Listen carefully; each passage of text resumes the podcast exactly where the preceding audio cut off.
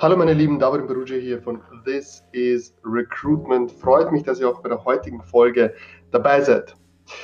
In der heutigen Episode habe ich einen ganz speziellen Gast, den die meisten von euch kennen werden.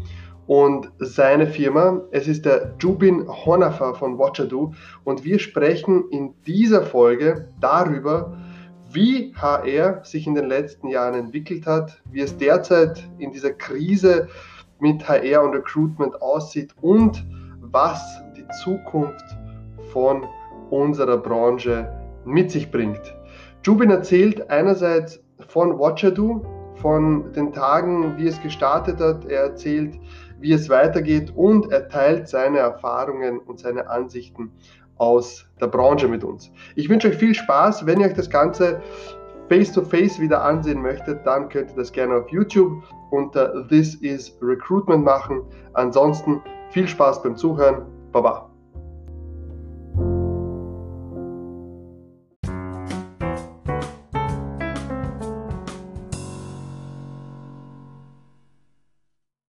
Warum lese ich immer wieder und höre das, dass HR so langsam äh, sich technologisch weiterentwickelt? Woran liegt das? Was glaubst du?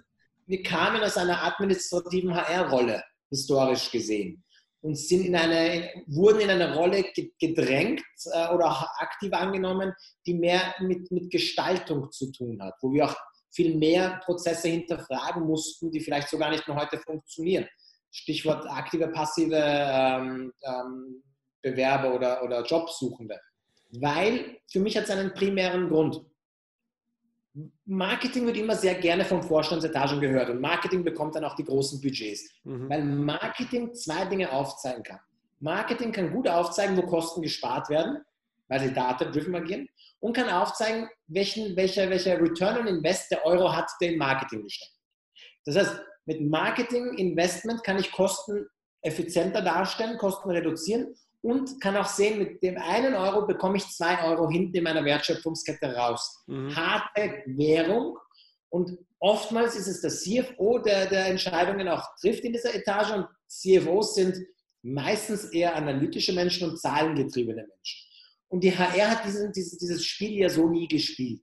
Und deshalb ist es auch oftmals eine untergeordnete Rolle oder muss, muss kämpfen, um darlegen zu können. Schaut, was wir eigentlich an Kosten einsparen, nur muss das stärker gemacht werden. Wenn ich richtiges Recruiting betreibe,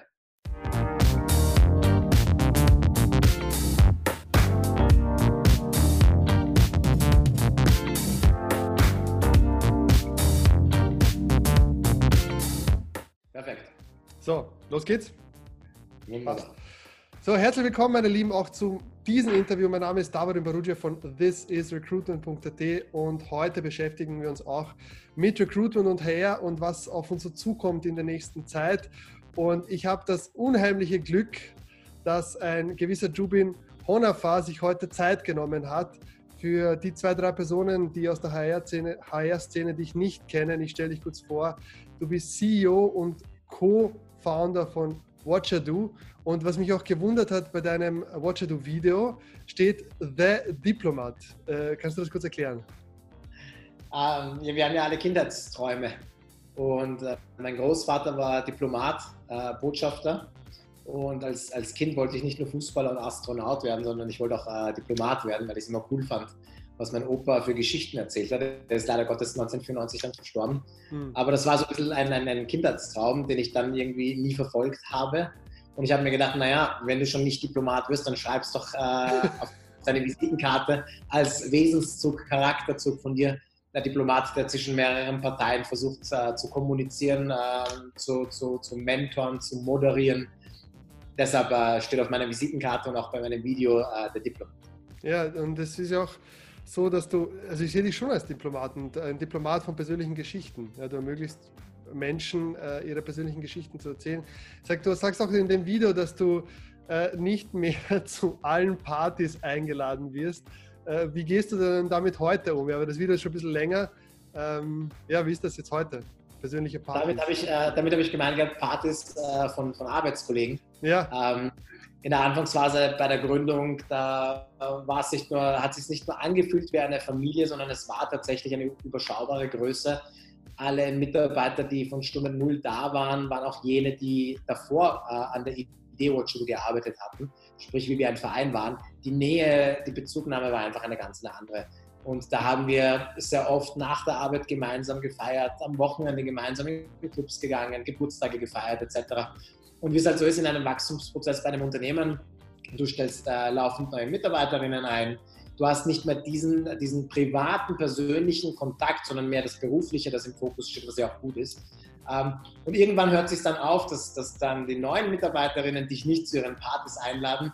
Wo, äh, ist auch schon ein paar Jahre her, wo quasi dieser, dieser, dieser, dieser Wandel dann war, wo man sich kurz denkt, so, hm, wieso werde ich nicht mehr eingeladen? Aber der Chef, ähm, den lädt man halt nicht immer zur, zur, zur Party ein. Und es war für mich auch total in Ordnung, weil äh, Watchudo hat sich ja in den Jahren noch gewandelt von diesem, diesem, diesem Verein, der, der wir tatsächlich waren, ja. zur GmbH, die wir dann gegründet haben 2012.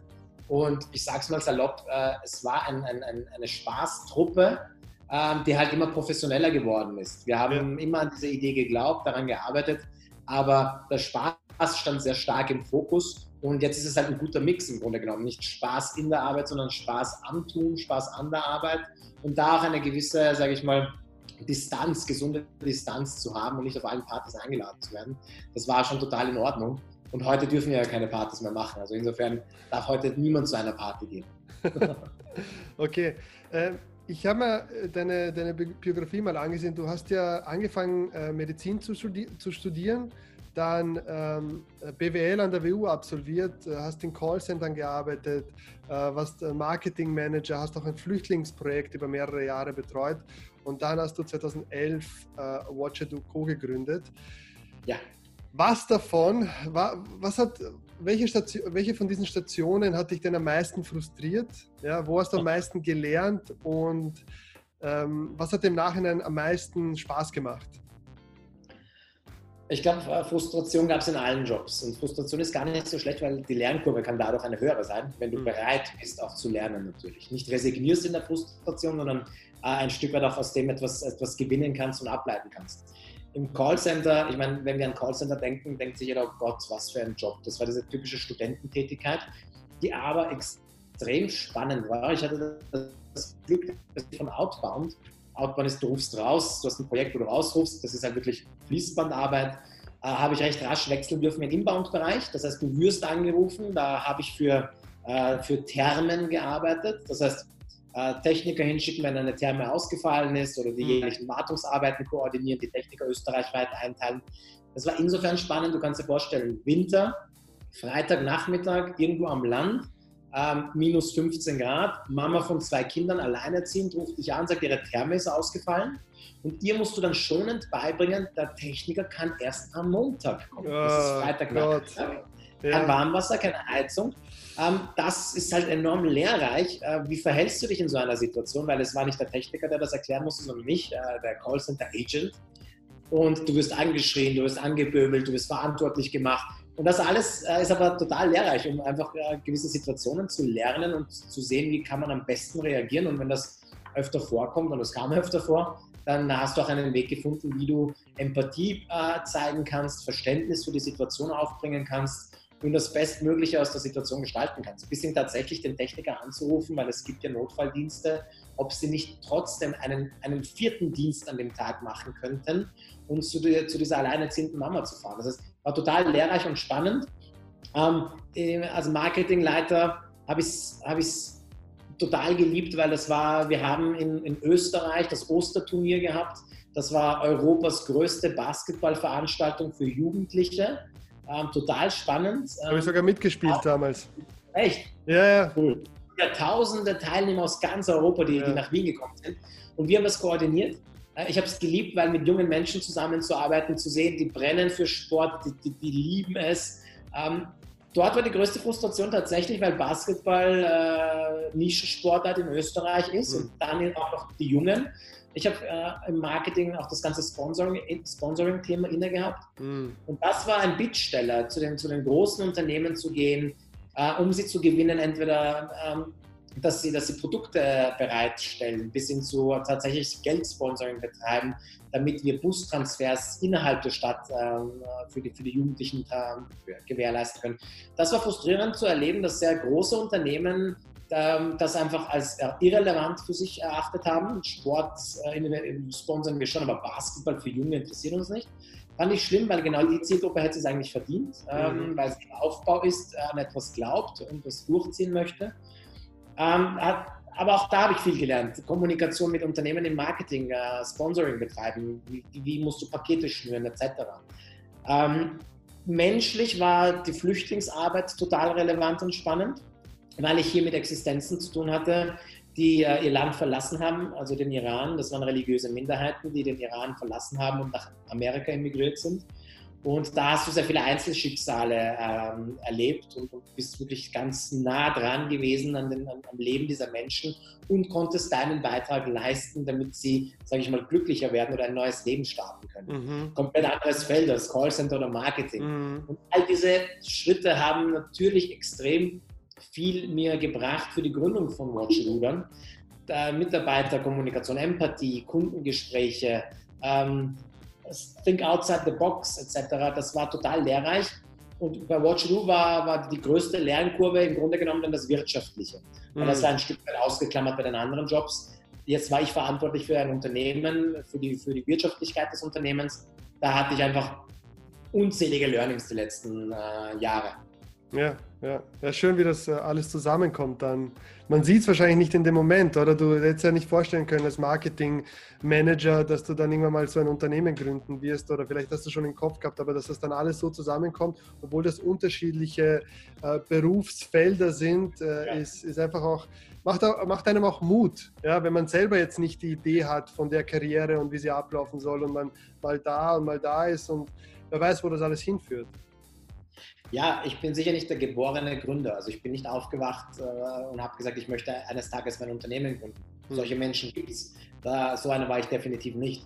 Ich ähm, habe auch keine Karriereplanung für mich gemacht gehabt. Das heißt, mhm. das sieht man ja auch meinen Jobs. Es waren sehr unterschiedliche Jobs, die teils mit meinem Studium gar nichts zu tun hatten, mit meinem Background gar nichts zu tun hatten und gar nicht aufeinander aufgebaut haben.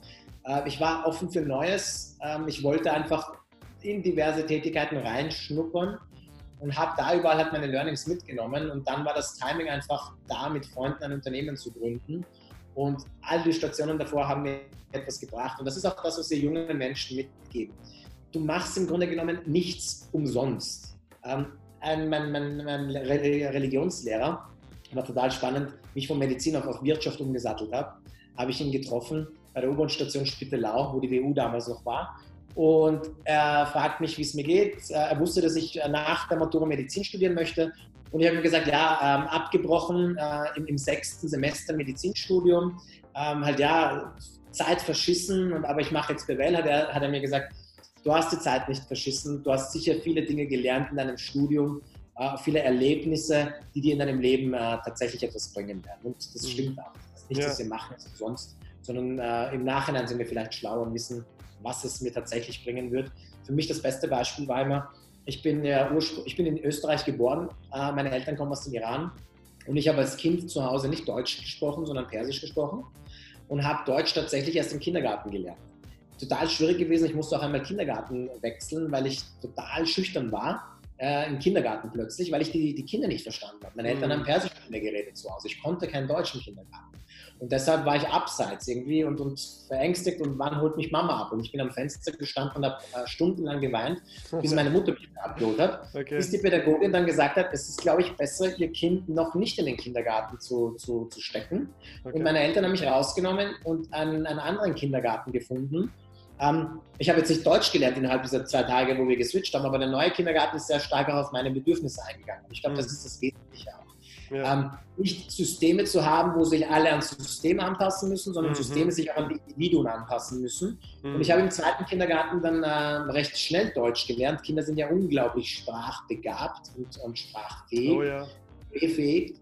Und ich habe mir aber dadurch, dass ich Deutsch später gelernt habe, gerade äh, Zeit Bildungsweg, äh, habe ich mir schwer getan, anfangs auch in der Schule. Ich kann mich an, an, an, an äh, Diktate erinnern, wo ich viele Fehler gemacht habe, diese, diese scheiß Artikelfehler. Ich mache bis heute Artikelfehler. Es ist einfach nicht im Deutschen, warum das der, die das jetzt ist. Ja. Ich habe mir grundsätzlich schwer getan und ich habe mir schon äh, vor allem im Gymnasium dann die Frage gestellt und ein Stück weit auch meinen Eltern vorgeworfen, warum sie nicht in Deutsch mit mir gesprochen haben, damit ich mir einfach leichter tue. Ah, wozu brauche ich denn Persisch? Ich lebe in Österreich, warum soll ich Persisch reden? Äh, ich kann doch mit den Eltern auf Deutsch reden und habe in dieser Flüchtlingsbetreuung, wo ich äh, über vier Jahre gearbeitet habe, habe ich Persisch und Englisch verwendet. Mm. Ich habe den Job nur bekommen, weil ich Native Speaker äh, im Persisch bin und sehr gute Englischkenntnisse habe. Ja. Und ich habe vier Jahre lang mein Gehalt dadurch bezogen, dass meine Eltern als Kind mit mir Persisch gesprochen haben. Das heißt, da habe ich auch später gemerkt, naja, Sprachen sind nicht verkehrt, im Gegenteil. Dein, dein Broterwerb kann sogar aufgrund der Sprache sein, und das war tatsächlich so. Ja, ja, ja, ist unglaublich.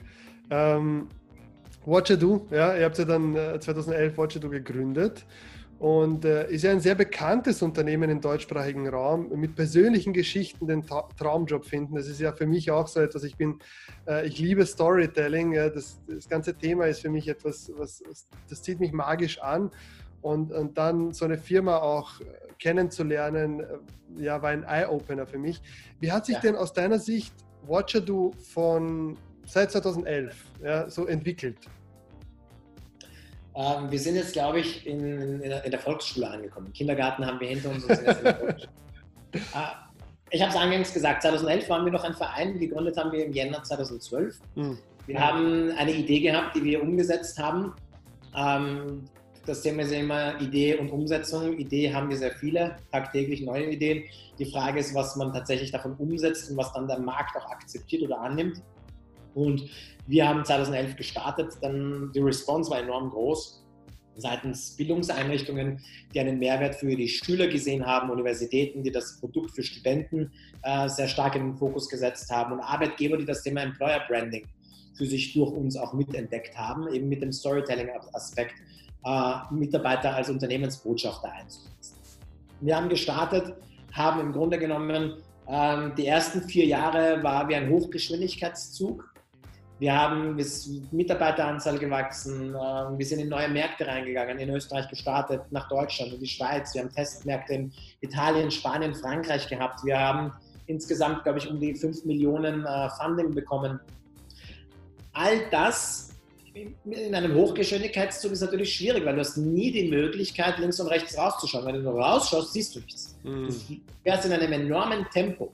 Das heißt, die Zeit, wieder zu sich zu finden, Fokus zu finden, mal zur Ruhe zu kommen, auch zu hinterfragen, ob all das richtig ist, was man macht, ähm, oder ob man Projekte verfolgt, die eigentlich nichts mit der Vision zu tun haben, mit dem Fokus zu tun haben, das macht man in so einer Phase dann nicht. Und das war genau unser Lerneffekt. Wir sind 2012 bis 2017 enorm stark gewachsen und haben Gott sei Dank dann 2018 begonnen, diese Handbremse zu ziehen, mhm. um uns mal in Ruhe gewisse Elemente anzuschauen, die uns, hätten wir das nicht gemacht, wahrscheinlich das Leben gekostet hätten, unternehmerisch gesprochen, wo es Watch heute nicht mehr gegeben hätte, wahrscheinlich. Weil wir einfach in einem enormen Tempo unterwegs waren, bei fehlenden Prozessen und Strukturen, falschen Hirings, die wir durchgeführt haben, weil wir einfach sehr schnell gewachsen sind. Nicht hinterfragt haben, ob es die richtige Person ist, die wir gerade einstellen möchten. All das wurde problematisch 2017, 2018 und da haben wir das Unternehmen im Grunde genommen ähm, restrukturiert, neu aufgestellt.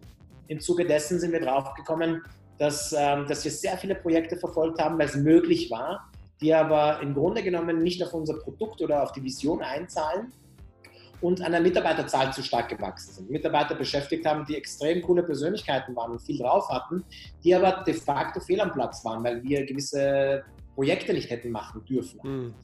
Und da haben wir zu einem Fokus wieder gefunden. Wir haben 2018, 2019 diese Restrukturierung gemacht, haben den Fokus neu definiert, haben die Produktentwicklung neu definiert und haben 2019 im Grunde genommen einen Neustart gemacht, damit wir gesund nachhaltig wachsen. Also diese Verdoppelung, die wir gehabt haben, hier und hier, die haben wir de facto ad acta gelegt, gesagt, nein, um jeden Preis wollen wir nicht wachsen. Wir haben Watchado gegründet mit der Vision, dass Watchado auch uns überlebt im Grunde genommen als Gründer weil einfach die Idee, Menschen zu helfen in der Orientierungsphase, die Stärken zu finden, die Stärken zu stärken, um dann im Jobmarkt tatsächlich das Richtige für sich äh, äh, ausüben zu können, das ist viel wichtiger als die, die Gründer, die hier drin sind, die Mitarbeiter vielleicht, die heute da sind. Das muss einfach fortexistieren. Und da haben wir das, äh, das Unternehmen neu aufgestellt, einen neuen Fokus definiert. Und deshalb sage ich, diese Transition vom Kindergarten in die Volksschule, ähm, die haben wir jetzt erfolgreich gemeistert. Okay. Ja, und wie sieht es dann aus? Wie, wie, wie wird dann die Hauptschule aussehen? Wo, wo, wo soll es hingehen mit Watcher Do?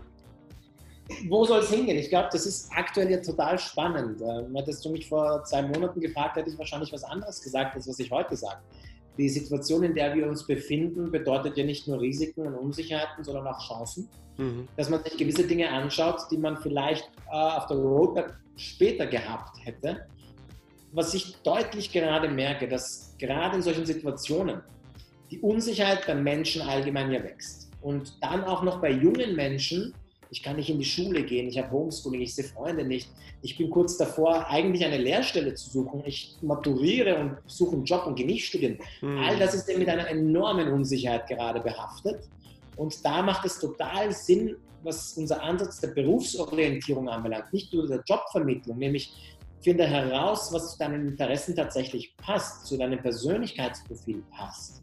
Schau, was deine Stärken sind und was der Arbeitsmarkt dafür bereithält, weil der Arbeitsmarkt wandelt sich. Mhm. Es entstehen permanent neue Jobs und jetzt noch schneller. Ähm, wir haben durch die, durch die Krise aktuell gelernt, dass doch sehr viel sehr schnell möglich ist, wenn wir nur wollen. Davor hat es geheißen, naja, wir wollen ja, aber es ist nicht möglich. Jetzt haben wir gesehen, wir wollen und es ist möglich. Mhm. Ähm, da, da, deshalb werden noch viele neue Jobs schneller entstehen als vielleicht ähm, gedacht und gewisse Jobs vielleicht schneller sogar wegfallen als gedacht. Ähm, das heißt, der Arbeitsmarkt ist auch im strukturellen Wandel. Und da hast du, da hast du Chancen, die sich auftun. Und das ist das Wichtige. Positive Vermittlung von Möglichkeiten und nicht die Unsicherheit in den Fokus zu rücken. Weil wenn ich mich an Unsicherheiten orientiere, dann werde ich auch keine, keine, keine, sage ich mal, glückliche Zukunft haben. Wir, wir sehen ja in diversen Studien, seit dem Zweiten Weltkrieg steigt BIP pro Kopf, ähm, aber was nicht steigt, ist unser Glück. Mhm. Und äh, das heißt, wir haben Glück und Einkommen ist korreliert nicht unbedingt, beziehungsweise stagniert bei einem gewissen Niveau. Das hat auch damit zu tun, gibt ja gibt diverse Modelle und die positive Psychologie ähm, hat, hat äh, Signaturstärken beispielsweise. Gibt sieben Signaturstärken und wenn du, wenn du über vier liegst, bist du in deiner Berufung und wenn du unter vier liegst, bist du eben nicht in deiner Berufung und du machst etwas, wovon du nicht überzeugt bist oder nicht glücklich wirst. Und wenn wir uns anschauen, einerseits bei Lehrstellen die Dropout-Raten, dass ein Drittel der Lehrlinge im ersten Jahr ihre Lehrstelle wieder aufgibt und eine andere Lehre sucht, das heißt nicht das Passende ausgeübt hat. Studenten, die nach einem Semester oder zwei aufhören, was nicht das richtige Studium ist. Mhm. Und Mitarbeiterinnen, und da gibt es ja unzählige Studien, 50, 70, 80 Prozent, die unglücklich in ihrem Job sind oder nicht glücklich in ihrem Job sind. Das ist eine unglaubliche Zahl. Dass ja. da aber falsch gelaufen ist. Ja da, da, da, da ist die Vision, dass wir hier bei den Jungen noch stärker ansetzen und sie auf diesem Weg auch begleiten, sei es digital als Produkt und als Plattform, aber auch angedacht, bis hin in die Beratung zu gehen. Denn es ist schwierig, wenn ich einem 14-Jährigen sage, du, ich habe ein super Tool für dich, setz dich hin, ähm, fülle es aus und am Ende des Tages äh, wirst du wissen, wo deine Stärken sind, wie deine Persönlichkeit ist und was du machen kannst, ist dem Einzelnen ja auch nicht geholfen. Es ist eine Orientierung, es ist eine Anleitung, das hilft mehr als gar nichts. Aber dieser persönliche Austausch, dieses nochmal Face-to-Face, sei es, dass es über Zoom ist, Skype ist oder was auch immer ist in Zukunft, diese Komponente ist enorm wichtig auch in dieser, mhm. dieser Orientierungsphase, bevor ich den, den passenden Job auch. Ja. Und ich glaube, jetzt haben wir die Möglichkeit und die Chance, dass wir nicht einfach auf Wachstum und Kapitalismus pur setzen, sondern auch hinterfragen, welche, welche Positionen wir im, im, Unternehmen tatsächlich benötigen und welche Profile wir benötigen, wer die Menschen sein sollen, die diese Jobs ausführen. Hm. Da gibt es großes Potenzial. Ja, ja, die, die Krise, es ist ein bisschen die Zeit der Entschleunigung, wie es unser Bundeskanzler gesagt hat, aber auch der Reflexion, ja, quasi, was braucht man denn wirklich, was ist wirklich möglich. Ähm, lass, uns, lass uns gemeinsam so ein bisschen auf HR und Recruitment schauen. Äh, mich würde interessieren, jetzt speziell in der heutigen Zeit, ja, was siehst du da für Best Practices und Technologien, die ein Muss sind für HR und Recruitment? Was, was fällt dir da sofort ein? also Technologie, ich sage mir mal Mindset, weil äh, vor Corona ich eine, eine, eine Begegnung hatte, äh, Familienunternehmen, recht großes in Österreich, wo die, die Einstellung ist, Homeoffice ähm, ist ungern gesehen und ähm, Mitarbeiter müssen an unserem Standort arbeiten und leben, Das heißt, Pendeln ist ungern gesehen, beziehungsweise einen Mitarbeiter an einem anderen Standort zu haben, der wirklich an einem anderen Standort von zu Hause aus remote nur arbeitet, war überhaupt ein No-Go, weil die Menschen müssen im Büro sein. Ich glaube, das haben wir sehr, sehr, sehr gut gemerkt. Es funktioniert auch, wenn wir nicht äh, im Büro sind. Jetzt ist die Situation natürlich eine sehr radikale, weil wir sind alle oder die meisten nicht im Büro plötzlich. Ich glaube auch, dass die Sehnsucht von vielen da ist, wieder zurückzugehen, mit Kollegen an, an einem Raum zumindest zu sein und zu reden. Ja. Aber das Thema Remote Work, dass wir unsere Arbeitsstätten nicht unbedingt nur danach ausrichten, ähm, dass alle zusammenkommen, zentralisiert und von einem Fleck aus arbeiten, sondern Arbeit natürlich nach Job ausgehend. Wenn ich in der Produktion bin, kann ich den nicht von zu Hause aus arbeiten lassen. Aber es gibt sehr viele Jobs, wo das möglich ist. Das haben wir jetzt aktuell auch gesehen. Ich glaube, da ist ein, ein Mindset, das geschaffen wird. Da, da, können Personalisten sehr froh sein, glaube ich, weil Eigentümer bzw. Äh, Vorstandsetage hier auch umdenken müssen, wenn sie dem gegenüber noch nicht so offen waren. Mhm. Andererseits merken wir natürlich, dass Technologie und HR nicht immer so stark im Einklang ist, weil ähm, die, sehr viele waren unvorbereitet. Ähm, klar, Herausforderung, jetzt eine große Anzahl an Menschen ins Homeoffice zu schicken, ist immer schwierig.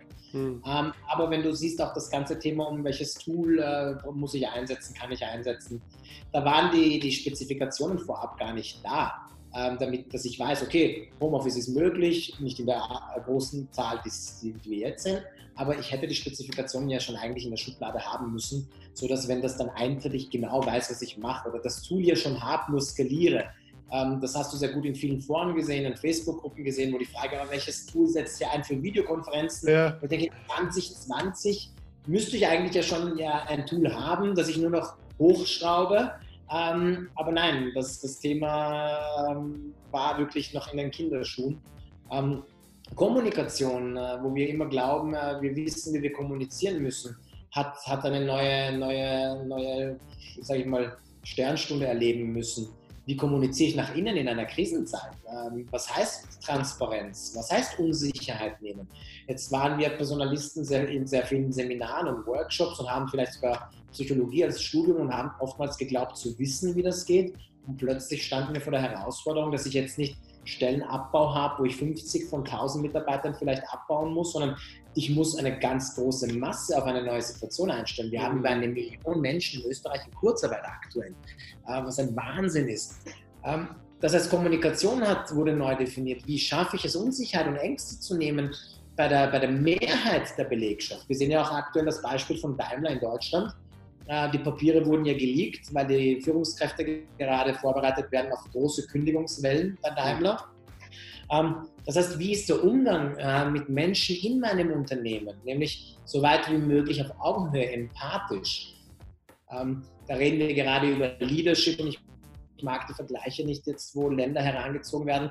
dieser Leader in dem Land ist männlich und kann es oder ist weiblich und kann es. Ich glaube, wir sind Mensch alle miteinander am Ende des Tages und wir sollten uns darauf besinnen, dass Leadership sehr viel mit Empathie auch zu tun hat und dass wir uns in unser Gegenüber einfühlen müssen, egal ob wir weiblich sind, männlich sind oder divers sind oder was auch immer wir sind.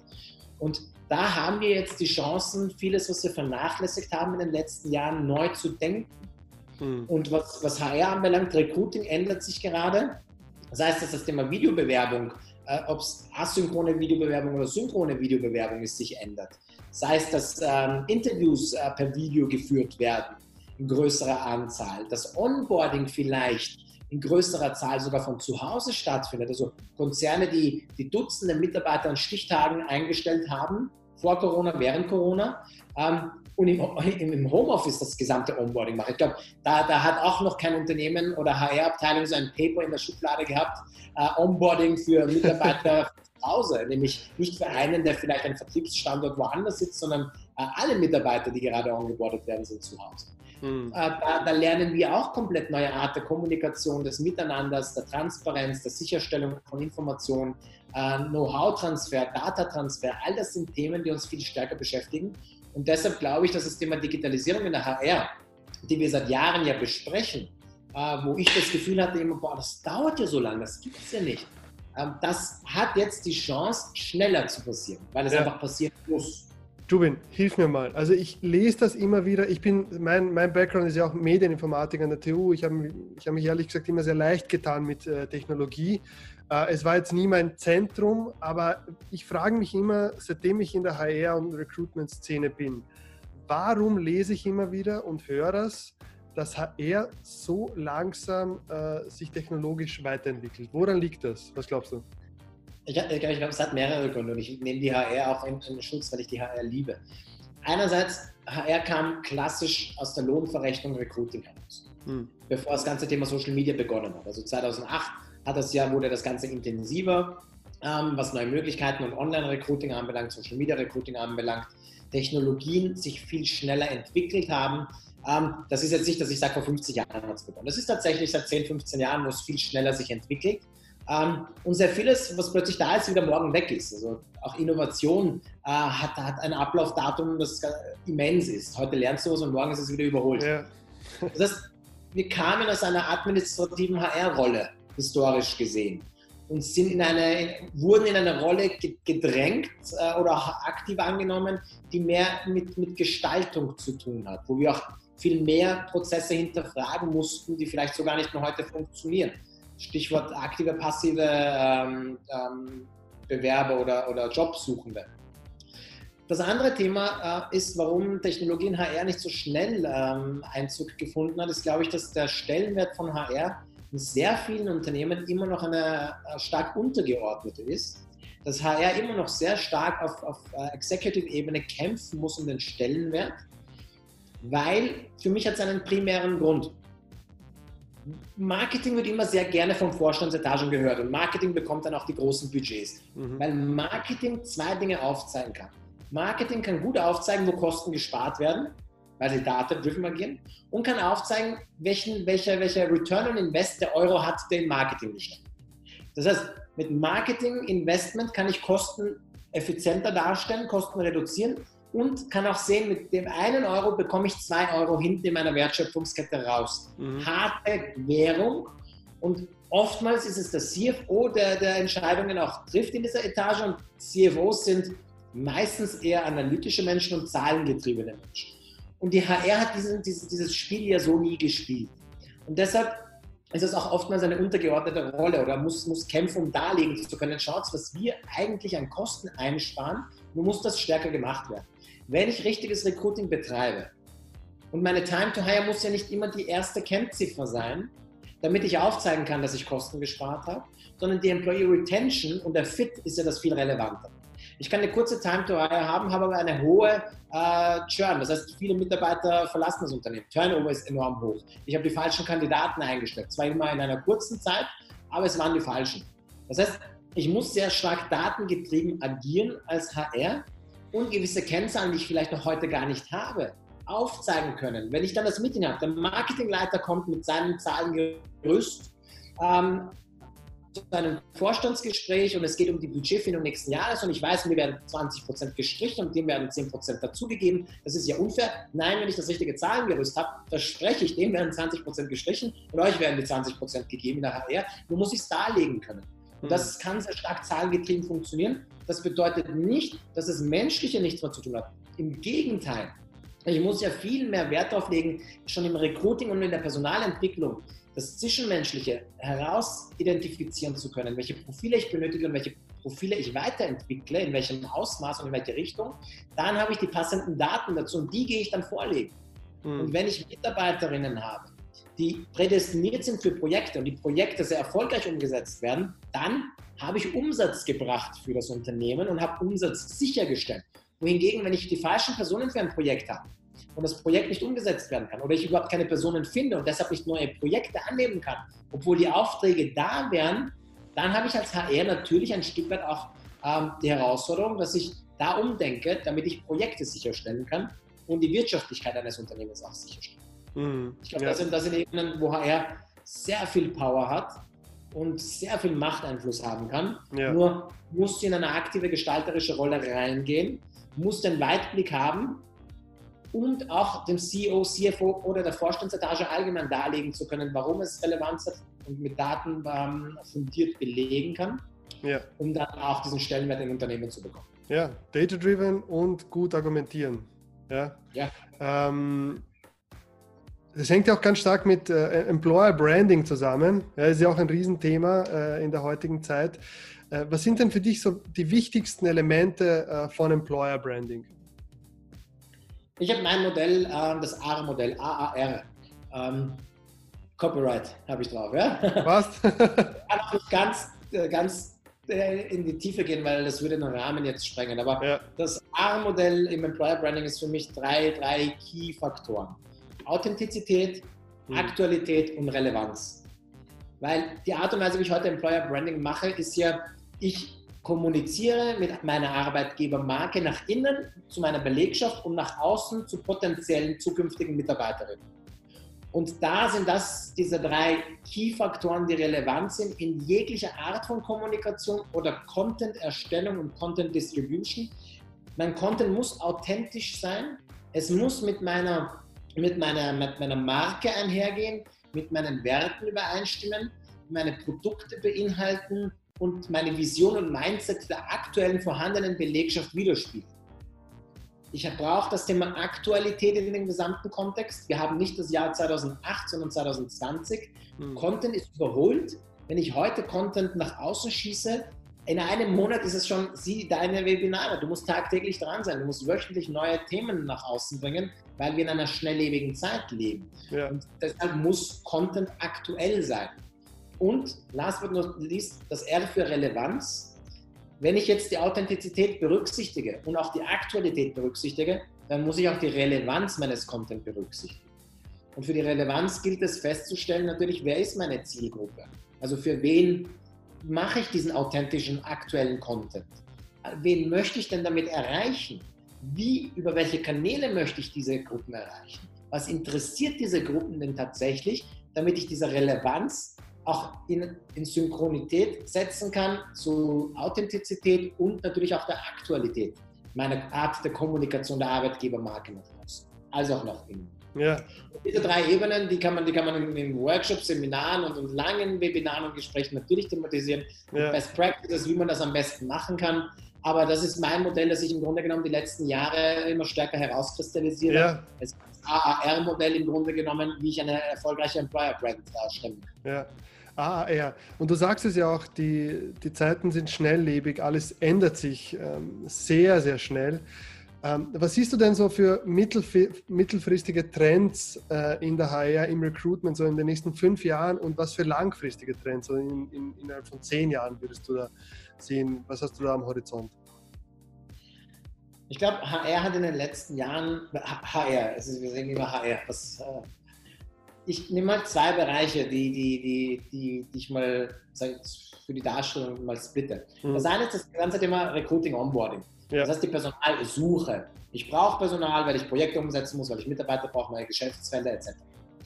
Und dann habe ich Personalentwicklung. Das heißt, die Mitarbeiter halten, die Mitarbeiter weiterentwickeln. Diese beiden Ebenen sind beide hochrelevant. Strategisch, je nachdem, was gerade mehr im Fokus setzt, mache ich vielleicht mehr das eine, manchmal mehr das andere. Was ich schon erlebt habe in den letzten Jahren, viele Personaler, Personalisten, wir unterscheiden jetzt zwischen Personaler für die Deutschen und Personaler von Personalisten, ähm, würden ja gerne Personalentwicklung noch stärker treiben im Unternehmen. Das ist aber dann oftmals mit weniger Budget oder weniger Vision ähm, ausgesetzt, weil, und das ist, glaube ich, die, die, der Trend, Personalentwicklung wird enorm relevant, weil, wenn ich ein Zeitalter habe, wo Lifelong Learning im Fokus steht, sprich, ich lerne heute etwas und ich glaube, ich kann das die nächsten 50 Jahre bis zur Pension machen. Das funktioniert und wird so nicht funktionieren. Mhm. Ich werde umlernen müssen, ich werde Neues lernen müssen, ich werde Neues machen müssen, das vielleicht mit dem Alten gar nichts zu tun hat, weil die, die, die Bedürfnisse sich ändern und meine Anpassungsfähigkeit für, für einen neuen Job auch äh, adäquat sein muss. Das heißt, die HR-Abteilungen müssen sich viel stärker auf das äh, ganze Thema Learning und Development einstellen. Das wird punktuell gemacht. Einige große Unternehmen haben auch äh, Learning und Development Abteilungen, nur wird es noch relevanter werden. Und Learning und Development nicht nur für die Belegschaft, die, die angestellt ist im Unternehmen, sondern auch für das Thema Gig Economy. Sprich Menschen, die projektbezogen mit mir arbeiten. Ich Sagst glaub, du nochmal das Wort? Was für eine Economy? Gig, Gig Economy, GEG. Ah, ja, Gig, Gig Economy. Mhm. Äh, der da habe ich einfach gewisse Jobprofile, die ich nicht im Unternehmen ähm, verankern muss, also nicht ja. anstellen muss, sondern ich kaufe mir diese Ressourcen zu. Das ist projektbasiertes Arbeiten im Grunde genommen. Hm. Das gibt es ja schon. Freelancer-Modelle gibt es. Ich brauche keine äh, neue, neue Produktfolder. Ähm, ich ich äh, habe hab einen, einen, Designer, dem ich das beauftragen kann. Der ist gar nicht im Haus. Das wird, glaube ich, viel stärker in Zukunft sein, dass wir projektbezogen arbeiten werden gar nicht einen Arbeitgeber haben, sondern sehr viele Arbeitgeber haben. Heute nennen wir es Kunden. Also wenn du äh, Freelancer bist und äh, in Workshops, Seminaren Unternehmen ähm, betreust, dann sind es nicht Arbeitgeber, sondern deine Kunden. Mhm. Ähm, ich glaube, wir werden einfach das Kunden nennen können morgen oder sagen, ich arbeite für sehr viele Arbeitgeber. Ich bin aber nicht auf der Payroll, so wie wir es klassisch heute kennen, mhm. sondern ich, ich habe ein Skillset. Ähm, ich, ich bin vielleicht sogar im Learning und Development von Arbeitgebern dann verankert weil das eine Art der Kompensation auch ist. Nicht nur äh, mein Honorar zu bekommen, sondern ich lerne durch meinen Kunden auch Neues dazu, dass ich wiederum woanders umsetzen kann. Ich glaube, diese, diese, diese, diese harmonisches Zusammenagieren äh, wird viel stärker zunehmen in Zukunft. Auch okay. nicht für alle Jobs natürlich, aber für sehr viele Jobs. Okay. Spannend, sehr spannend. Ähm, Ihr habt ja oder du hast ja äh, ein Afterwork-Webinar nächste Woche. HR Digitalisierung in Krisenzeiten, Donnerstag, 7.4. Ruben, erklär. Bitte? 7.5. 7.5. Ah, natürlich, 7.5., nicht 7.4. Ähm, genau. Erklären wir mal, wir, wir haben jetzt diese ganze Quarantänezeit hinter uns. Warum soll ich mir Zeit nehmen und nach der Arbeit nochmal vom PC sitzen und da dabei sein? Ähm, was wir uns gedacht haben, war, ich war ja selber bei sehr vielen Webinaren dabei, ja. ähm, die jetzt, die waren meistens irgendwann zwischen 9 und 17 Uhr, ja. äh, quasi zur Arbeitszeit. Die waren so ein Ersatz, wo ich gehe auf eine Konferenz oder, oder irgendwo hin. Und ich habe mir oftmals gedacht, naja, ich habe ja trotzdem auch etwas zu tun. Ähm, jetzt ist Homeoffice und, und Kurzarbeit vielleicht, aber ähm, mein Tag ist ja trotzdem mit gewissen Tätigkeiten gefüllt und die Webinare waren total spannend, aber alle irgendwie zwischen äh, 9 und 17 Uhr. Und viele konnte ich mir nicht anschauen und hätte aber nach der Arbeit vielleicht eine Stunde mir genommen. Und ich habe mir gedacht, naja, machen wir doch ein digitales Afterworks. Wir nehmen ein Thema heran, das für uns alle aus der HR relevant ist. HR-Digitalisierung in Krisenzeiten, wo wir drei Ebenen beleuchten wollen. Thema Remote Work, Thema Kommunikation ähm, und im Grunde genommen auch das ganze Thema ähm, going forward, was, was, was, was kommt da auf uns zu alles noch, strukturell prozessorientiert, ähm, aber mit einem Glas Wein oder, oder einem Bier, also Wine and Dine Motto, wir machen das um 18.15 Uhr, wir machen es auch nicht mit Referenten, wo ich 20 Minuten einen Impulsvortrag halte, sondern das wird auch die Herausforderung, es ist ein Panel, äh, von äh, neun äh, Personalern aus der Dachregion, von der Deutschen Telekom, von, von der Helvetia Versicherung, äh, von Spar Österreich. Also total spannende Unternehmen und Persönlichkeiten, die dabei sind, wo wir einfach ungezwungen bei einem Glas Wein äh, einen Erfahrungsaustausch machen.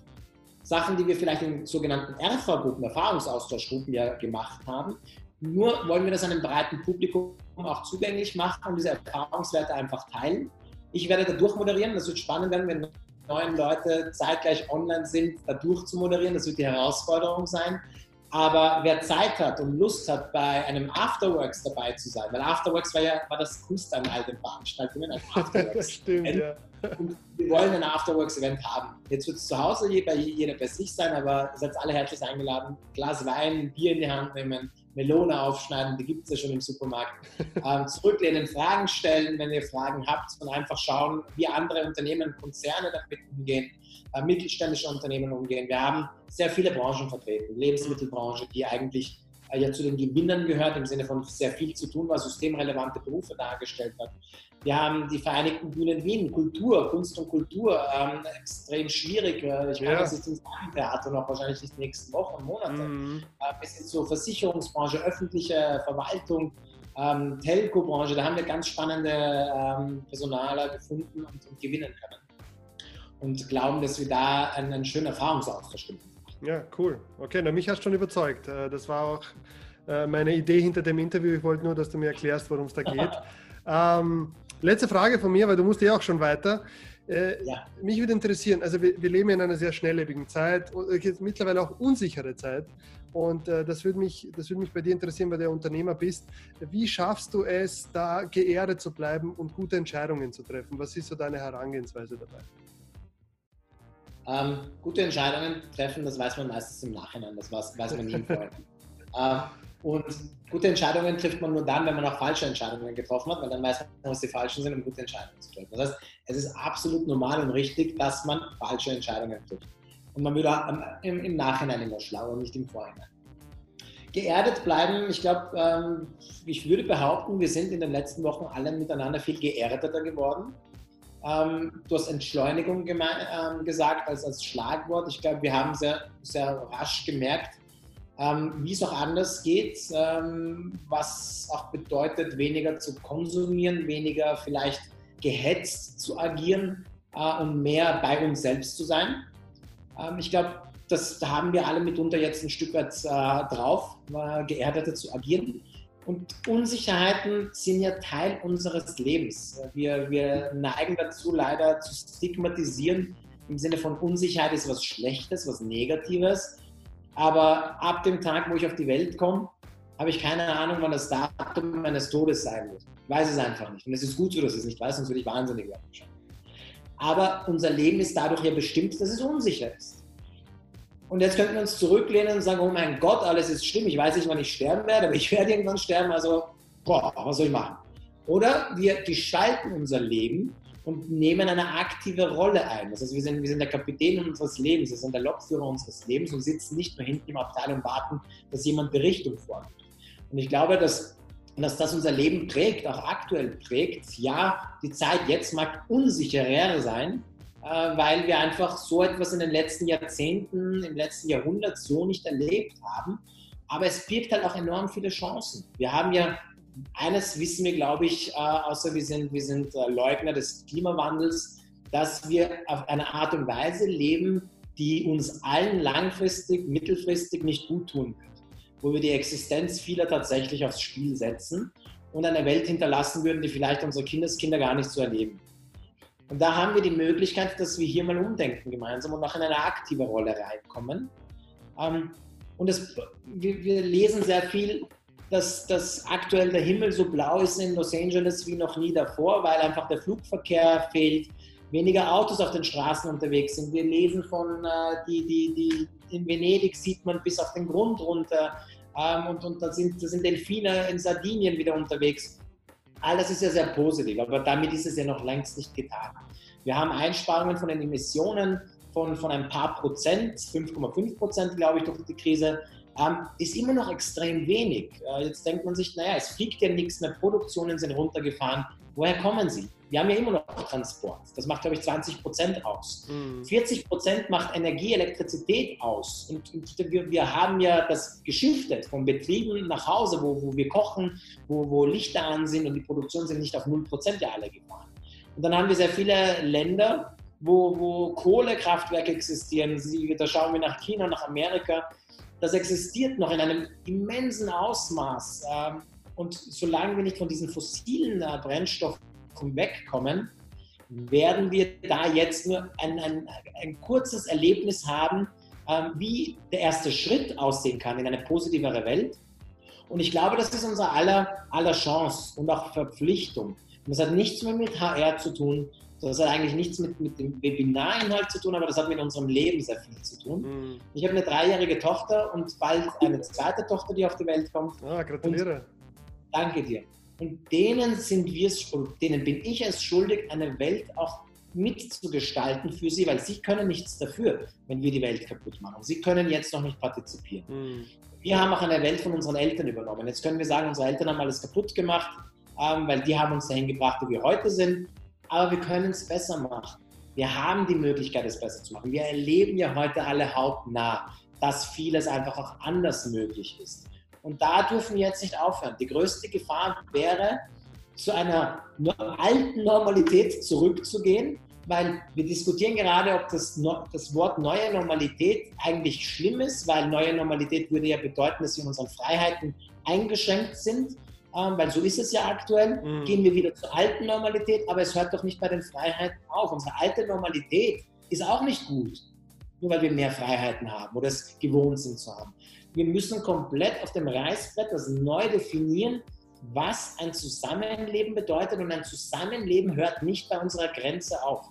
Wir erleben gerade wieder Nationalismus. Wir denken alle nur bis zu unserer Grenze. Mussten wir natürlich, was, was Gesundheitsthemen anbelangt. Aber wir dürfen nicht in ein Muster verfallen, wo wir drin waren. Jeder denkt nur noch an sich, weil die Welt, das haben wir gesehen. Die Welt funktioniert nicht mehr so, dass ich in meinen, in meinen vier Wänden sicher bin oder in meinen Grenzen sicher bin. Nein, das funktioniert so nicht. Wir müssen es miteinander hinkriegen und miteinander auf einer globalen Ebene, weil das, was wir jetzt erlebt haben, so schnell hat ein Virus sich noch nie ausgebreitet. In wenigen Wochen Hunderttausende mhm. Menschen, Millionen Menschen zu erreichen, zu infizieren, Hunderttausende zu töten. Das haben wir, glaube ich, jetzt erlebt. Ja, Miteinander können wir es deutlich positiver gestalten und wir dürfen jetzt nicht aufhören. Ja.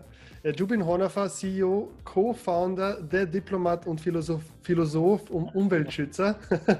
Äh, wir, wir waren bei dir persönlich, wir, waren bei Watcher Do, HR-Trends, das AAR-Modell im, äh, im Employer Branding und jetzt sind wir äh, zu Umweltschutz und äh, New Work und äh, Zukunft gekommen. vielen, vielen Dank dass du dir ja. die Zeit genommen hast, äh, uns deine, deine Meinung und deine, deine Ansichten da äh, darzustellen. Äh, bin sehr dankbar, dass du da dabei warst. Und äh, ja, ich wünsche dir alles Gute. Ja, bis zum Danke, nächsten danke. Event. Ja, und spätestens, ja, bitte? Auf alle Fälle. Ja, spätestens, spätestens bis nächsten äh, Donnerstag ähm, bei, bei eurem Treffen. Danke dir, gell? Baba. Bis demnächst. Danke dir. Ciao. Ciao.